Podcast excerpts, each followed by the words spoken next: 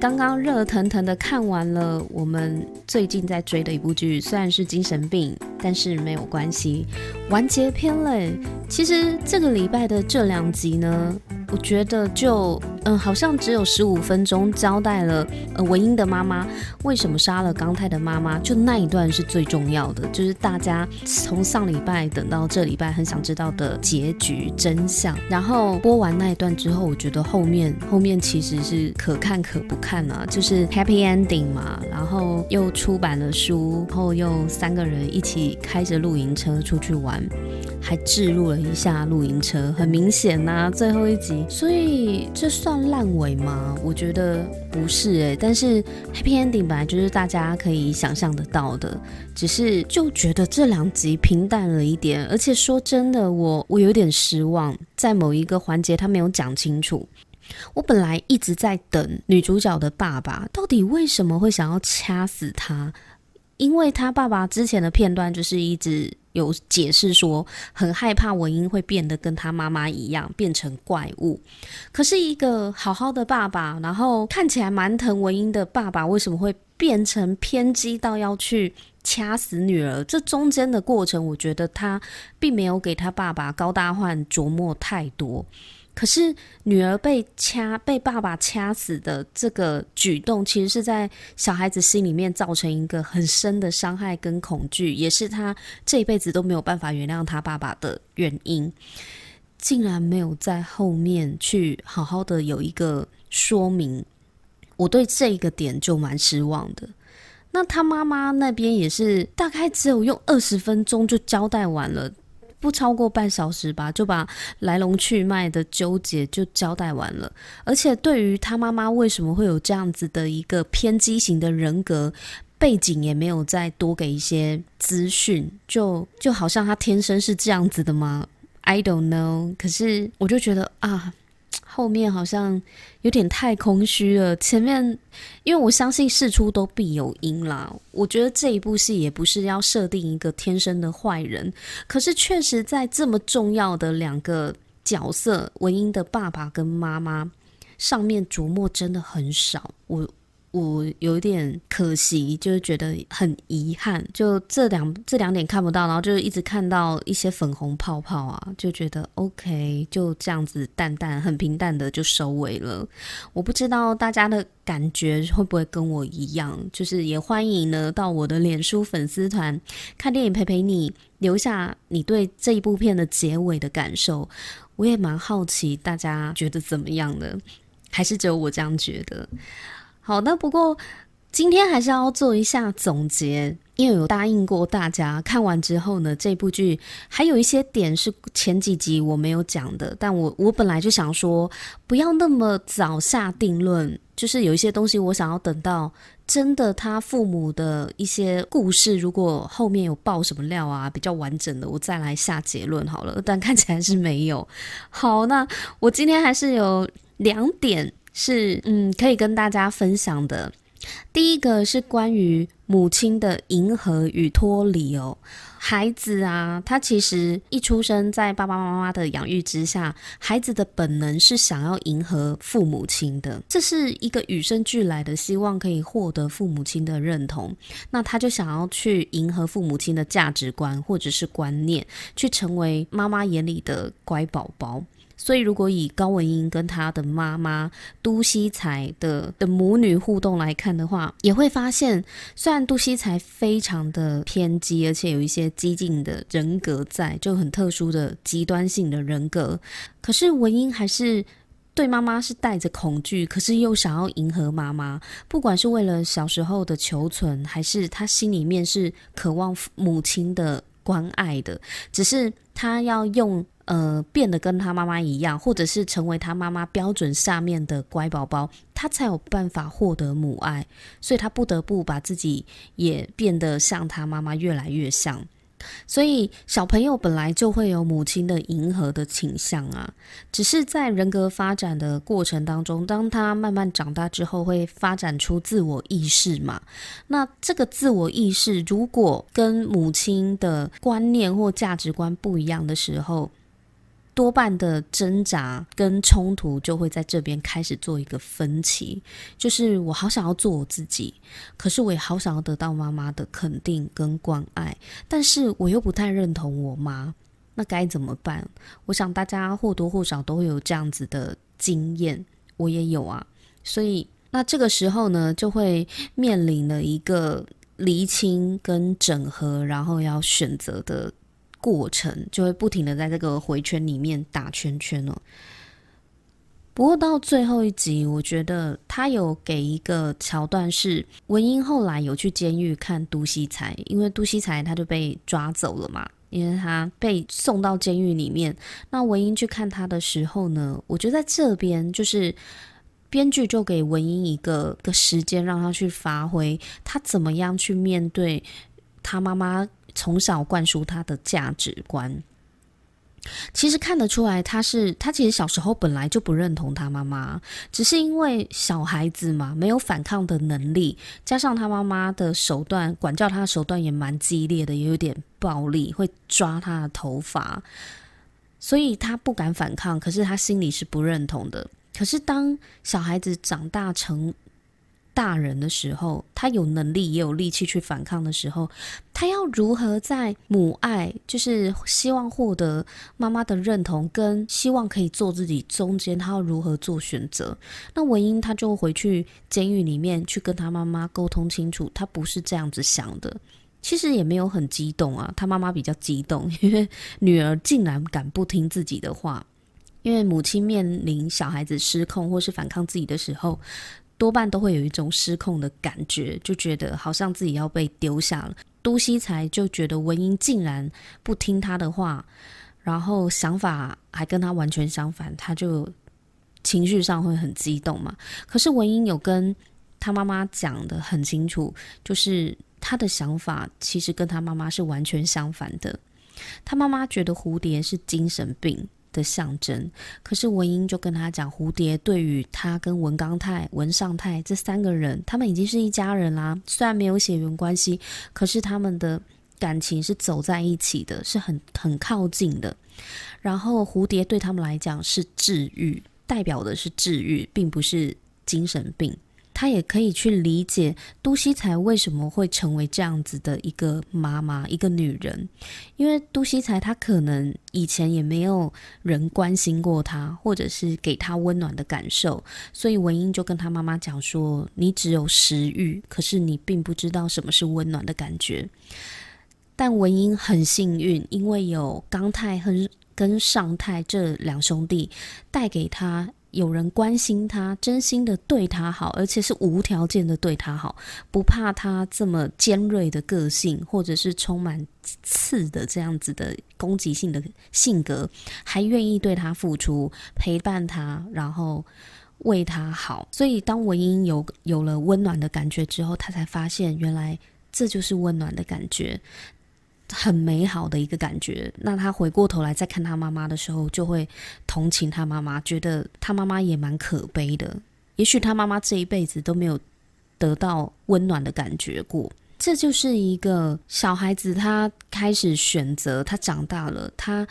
他选择自己的意识去主宰他的人生之外呢，他也可以去理解曾经对他造成伤害的母亲。他可以理解为什么他母亲会做出这样的举动，我觉得这一点处理的还蛮漂亮的。我指的是编剧啊，在这个剧情上面的设计，就会让我们找到一个生命的出口。我们可能受的伤是来自于我们身边很亲近的人，例如尤其是家人。其实很多过往人格养成的伤痛都是在家庭造成的，很容易啊。因为小孩子一出生接触的就是爸爸妈妈嘛，但是我们要怎么样在寻求认同之外，去慢慢的脱离？其实我们应该要向内探寻的是自我认同，而不是把我们的价值就寄托在我的爸爸妈妈是不是肯定我，才等于我有价值。这一段路是不容易的，但是是可以做到的。像高文英，他就做了一个很好的示范嘛。那我们要怎么样去面对父母亲带给我们的伤害呢？文英他对他妈妈的恨，小时候为什么要手撕蝴蝶？就是因为蝴蝶是他妈的象征啊。他其实是很讨厌他妈妈，而且对他妈妈除了恐惧之外，还有愤怒在的。但是他打不过他妈妈，一个小孩子怎么打得过那个母亲呢？所以他就手撕蝴蝶去宣泄他的愤怒嘛。那长大之后呢？你看他跟他母亲最后大对决的时候，他也是拿起了那个刀，是很狠的要往他妈妈身上刺下去的，只是不小心刺到钢太而已。他对他妈妈的那一种攻击性跟对立是很强烈的，但是在后来，他反而是用一个同情心跟觉得他妈妈很可悲的这样的角度去理解。所有的人啊，会做出这样子的举动，背后都会有原因。那他妈妈当然也是，只是就可能碍于要完结篇了，没有太多篇幅再去描述都西才这个人的人格养成。这就是一个我们要靠自己想象的啦。我觉得这一段去处理文英跟他母亲的中间的关系的问题呀、啊，我觉得收尾收的还 OK，还不错，但。就是少了一点父母亲为什么会变成这样的背景？那文英对他爸等不到的道歉要该如何原谅呢？其实他爸爸后来在精神病院的生活，在临死前的那那阵子也是觉得愧对文英的，因为文英他他就都不去看他爸爸嘛，而且甚至有一次靠近了他爸爸，又又在精神病院被他爸爸掐着脖子。那很多人都把这个归因于他爸爸因为脑瘤，所以产生幻觉、幻想。我觉得不太能说服得了我，是因为在文英很小的时候，他就他爸爸就想要掐死过他，也没有太多的篇幅去描述到底这个脑神经病变或脑部肿瘤会影响到的身心灵的创伤到底是有多大。我觉得这边没有讲得很清楚。对文英来讲，这是他永远没有办法原谅的一个原谅他爸爸的。原因废话，就是这人差点要杀我诶，就是本来孩子是很渴望被父母捧在手心上疼的，怎么会妈妈对自己是很极端的控制，爸爸是想要杀自己？我觉得这个恐惧对一个小孩来讲是太沉重了，嗯，所以他到他爸爸死掉，他都不愿意再去看他爸爸，我完全可以理解。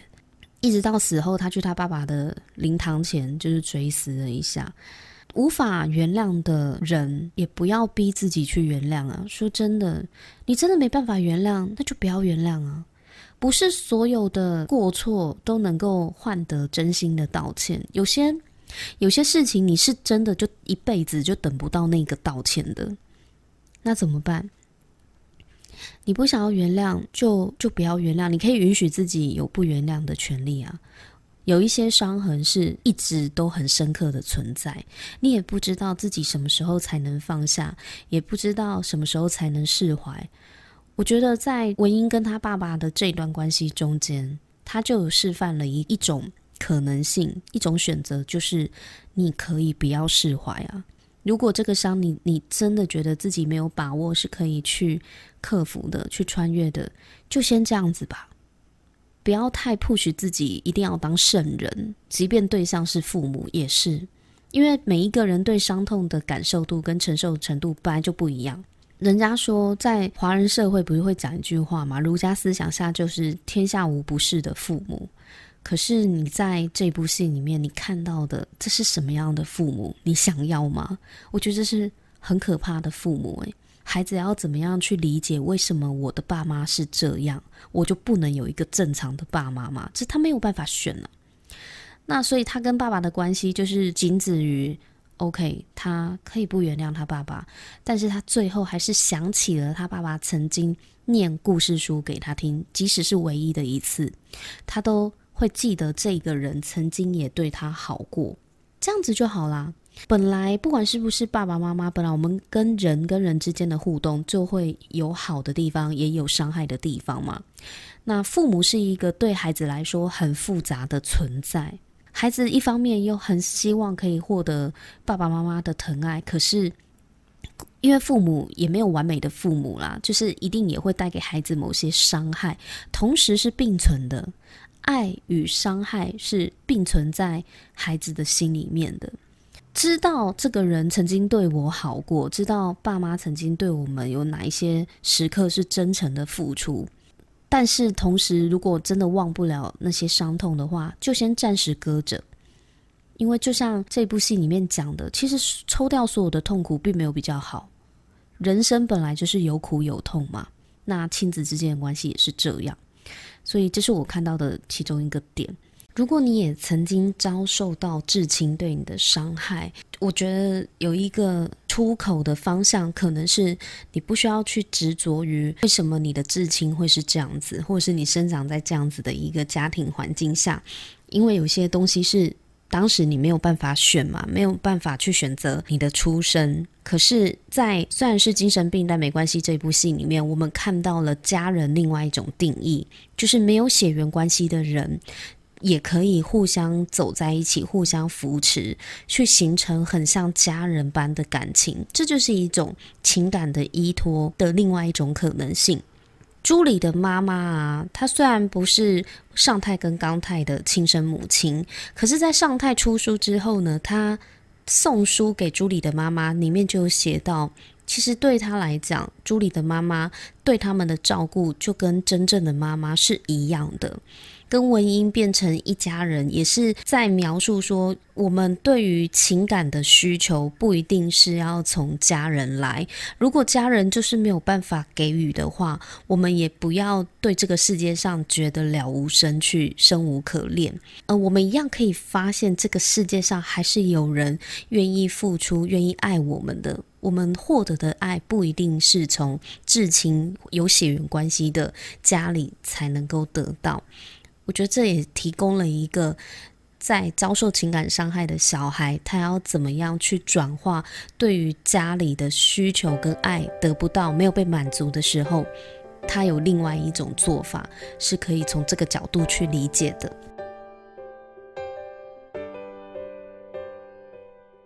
那第二个点呢，就是拜托你不要为我的人生负责。在里面啊，可以看到刚泰跟尚泰这两兄弟啊，就是两个人很奇妙的互相牵绊、互相拉扯，然后互相束缚的人生。尚泰他是有一点轻度自闭的，所以刚泰就会把要照顾这个自闭症的哥哥当成自己的包袱，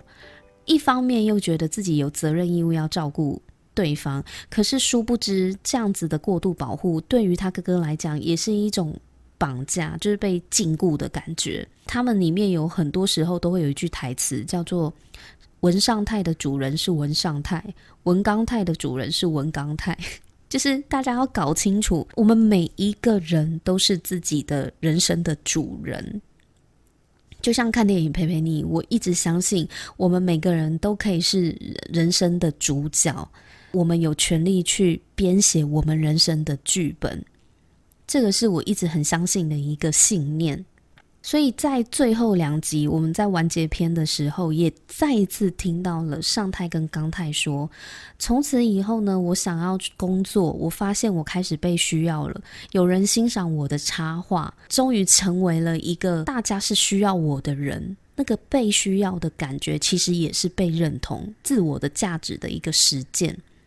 所以他就决定要跟文英还有刚泰分道扬镳啦。文英跟刚泰继续去露营，继续去游山玩水，OK 的，没问题的。但是尚泰有他自己更想做的事情，他就决定要不要再继续参加他们的旅程，他要回去工作。他喜欢画画，他认为创作比跟着他们去旅行更有趣的时候，他就很勇敢的，就是自己跟着就是出版社的代表回家嘛。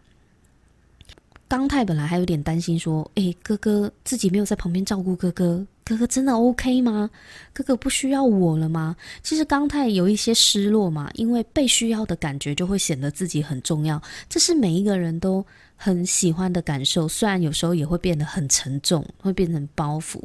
但是尚泰就跟他讲说：“刚泰，你是你自己的主人，我是我自己的主人，我们可以有权去选择自己想要做的事情，也要信任。”对方是有能力去照顾好自己的，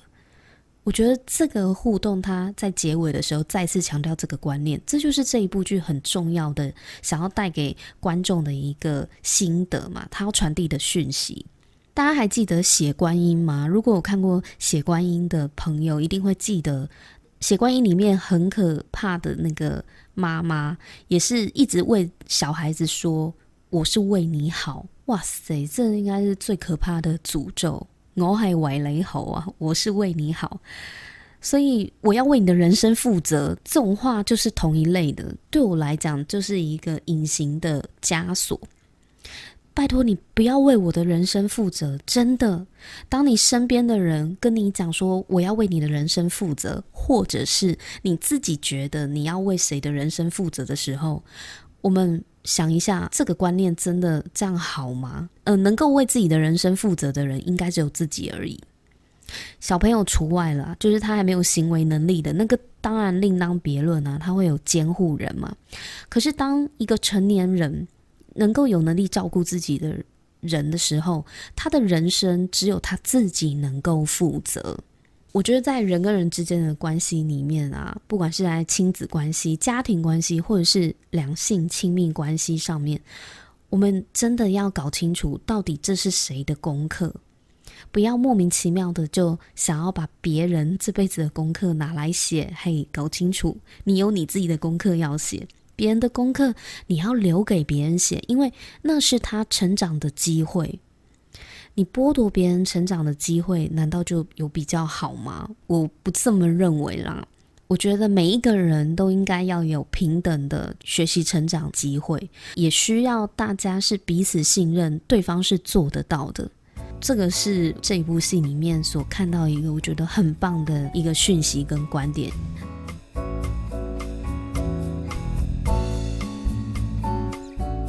嗯、这部片完结篇了，我们今天也就跟大家分享到这里。那如果你有更多是想要跟我讨论这一部剧的话呢，就来我的粉丝团留言或者是私讯我，我都很乐意跟你交流哦。也别忘记订阅我的频道，这样子我们之后会讨论更多电影或者是影剧相关的分析影评，你才会收到新的上架通知哦。我们下次见，拜拜。